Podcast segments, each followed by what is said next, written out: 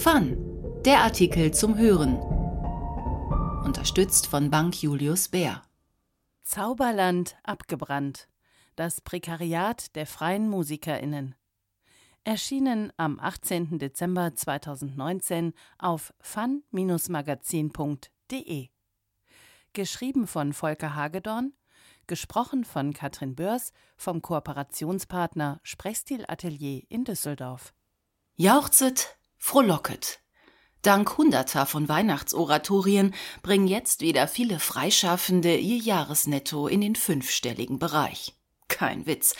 Bei der Künstlersozialkasse sind für die Musik 54.575 freiberuflich Tätige aller Genres gemeldet und ihr jährliches Durchschnittseinkommen von 14.500 Euro bleibt mit Abstand das mieseste verglichen mit anderen Bereichen des Kulturschaffens. Die gut 7500 Klassikinterpretinnen, unter ihnen vom Geiger über die Chorleiterin bis zur Sopranistin, erspielen im Schnitt 13.600 Euro im Jahr vor Steuern.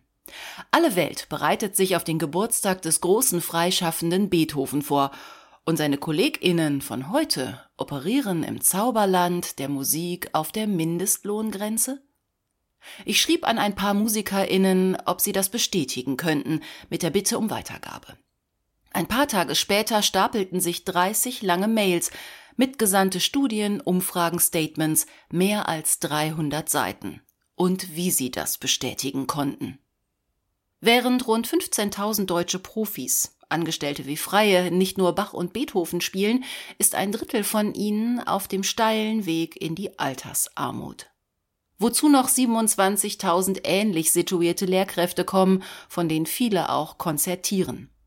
Und während freie Ensembles wie das Freiburger Barockorchester und das Ensemble Modern weltweit für ihre Pioniertaten gefeiert werden, müssen sie drei Viertel ihres Budgets selbst einspielen.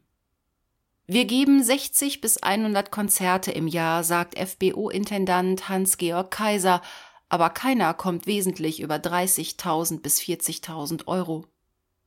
Diese MusikerInnen von internationalem Renommee verdienen also so viel wie Neulinge in einem kleinen Stadtorchester, liegen damit aber bequem über dem Schnitt der Freien. Und das sind alles keine Hobbyfiedler. Es sind mindestens 7500 Profis mit mindestens 16 Jahren Ausbildung, denen sich unter anderem die Existenz von rund 400 spezialisierten Ensembles für alte wie neue Musik verdankt. Genießt Deutschland nicht den Ruf eines Musiklands? Mit 34.000 Studierenden für Musikberufe allein an Hochschulen und Unis – mit immer noch 129 öffentlich finanzierten Orchestern, in denen fast 10.000 InstrumentalistInnen unter Bedingungen spielen, von denen man etwa in Brexitanien nur träumen kann? Hat nicht gerade diese einzigartige Orchesterlandschaft beste Chancen, pünktlich zum Beethoven-Jahr in die internationale Liste des immateriellen Kulturerbes der UNESCO aufgenommen zu werden? Sie hätte wohl noch bessere, wenn sie vollständiger dargestellt würde als auf der Karte der Deutschen Orchestervereinigung DOV. Auf ihr fehlen mehrere Dutzend Ensembles, auch die von internationalem Rang wie Ensemble Modern, FBO, Kammerphilharmonie Bremen, Concerto Köln, Mahler Chamber Orchestra. Sie fehlen, weil sie keine Tarifverträge haben weil die DOV zwar durchaus für die Interessen der Freien eintritt, aber vollauf beschäftigt ist, weiteren Stellenabbau zu bremsen. Im Vierteljahrhundert ab 1992 verschwanden 38 Orchester und 2343 Planstellen. Die Freien fehlen auf der Karte aber auch, weil sich in Deutschland in fast 90 Jahren eine musikalische Zweiklassengesellschaft etabliert hat, die weltweit genauso einzigartig ist wie die Orchesterdichte. Sie greift schon da, wo all die Musikerinnen ausgebildet werden.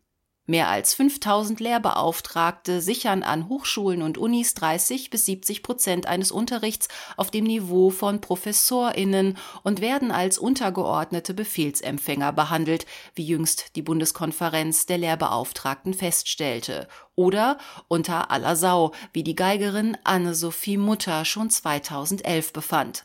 Tagelöhner ohne jede Absicherung.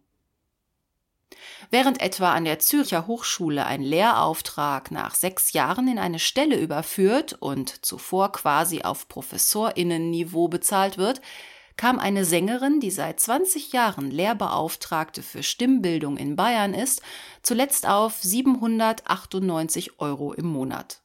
An der Uni Würzburg gibt es 25 Euro für 45 Minuten Unterricht. Das entspricht der Einstiegsentlohnung an der Leipziger Hochschule, wo langjährige Kräfte 42 Euro für 60 Minuten erhalten. Dazu kommen Vorbereitung, Organisation, Fahrten. Mit einer Höchststundengrenze wird allen halben verhindert, dass Lehrbeauftragte eine Stelle einklagen können. Dann nämlich kämen sie in den Genuss des Arbeitsrechts, das vorerst ausgehebelt ist. Honorare werden verfügt wie Halteverbote. Manche Institute lassen sich von den MusikerInnen, die auf diese Einkünfte angewiesen sind, sicherheitshalber unterschreiben, dass sie nicht darauf angewiesen sind. Einen Pianisten, der nicht spurt, kann man am Semesterende einfach feuern. Aber im Zauberland der Musik erwarten ihn ja viele Auftrittsmöglichkeiten, wenn 50 Euro okay sind, wie für den Auftritt einer Leipziger Jazzmusikerin oder für einen Geiger, der an einem kleineren Haus mitprobt. Wer Glück hat, spielt Aushilfe im Gewandhaus und erhält 150 Euro für eine Probe. 150 Euro als Tagessatz wiederum sind in der Szene der alten Musik eine magische Zahl. Seit der Einführung des Euro anno 2002 hat sie allen Zeitläuften getrotzt und entspricht nach Einschätzung der Vereinigung Alte Musik Berlin VAM auch dem jetzigen Schnitt während ein in der Qualifikation vergleichbarer Arbeitstag im öffentlichen Dienst mindestens 230 Euro einbrächte. So gut wie die gesamte Szene ist von Altersarmut betroffen, sagt Barockoboist Markus Müller, der kürzlich den Landesverband VAM Sachsen mitbegründet hat. Eine auskömmliche Rente ist bei diesen Sätzen nicht realisierbar. Das hat sich inzwischen auch in der Politik herumgesprochen. Vor einem Jahr beschloss der Brandenburgische Landtag Mindeststandards für die Honorierung, wie die DOV sie vorgeschlagen hatte. Verbindlich gelten sie zunächst nur für vom Land geförderte Projekte. 166,12 Euro pro Instrumentalistin und Tag bei einem mehrtägigen Projekt. Das kommt manchen MusikerInnen sogar optimistisch vor. Immerhin korrespondiert der Betrag mit dem Einstiegsgehalt von D-Orchestergeigerinnen. Nur müssen die weder Krankheit noch Urlaub noch Seiten finanzieren und weder Projektmanagement noch Jobakquise betreiben. Ohne all das kommt ein festangestellter Geiger, der als Anfänger in einem 40-köpfigen Orchester wie etwa der Philharmonie Gießen beginnt, auf 2800 Euro brutto im Monat. Das allerdings geht im Kontext der freien Orchester schon in Richtung Spitzeneinkommen, sagt Tobias Rempe, künstlerischer Manager des hochkarätigen Hamburger Ensemble Resonanz. Rempe gehört zum Vorstand der FREO, die sich seit einem Jahr für freie Ensembles und Orchester in Deutschland einsetzt, als jüngster jener künstlerischen Interessenverbände, die seit der Gründung von Art But Fair vor sechs Jahren in zunehmend dichterer Folge entstehen.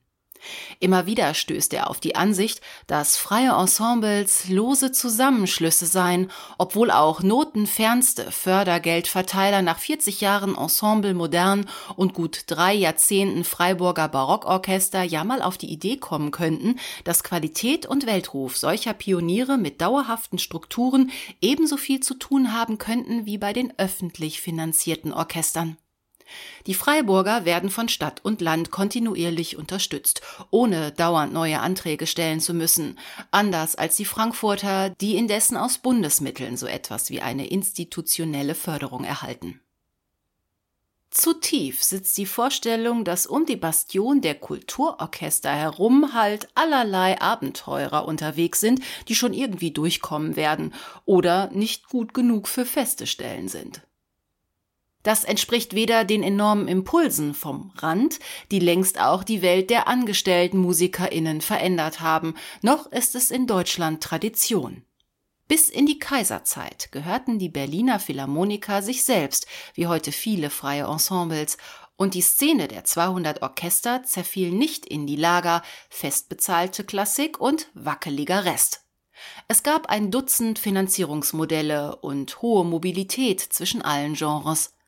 Am Ende der Weimarer Republik war etwa die Hälfte der Orchester in öffentlicher Trägerschaft und wurde Kulturorchester genannt.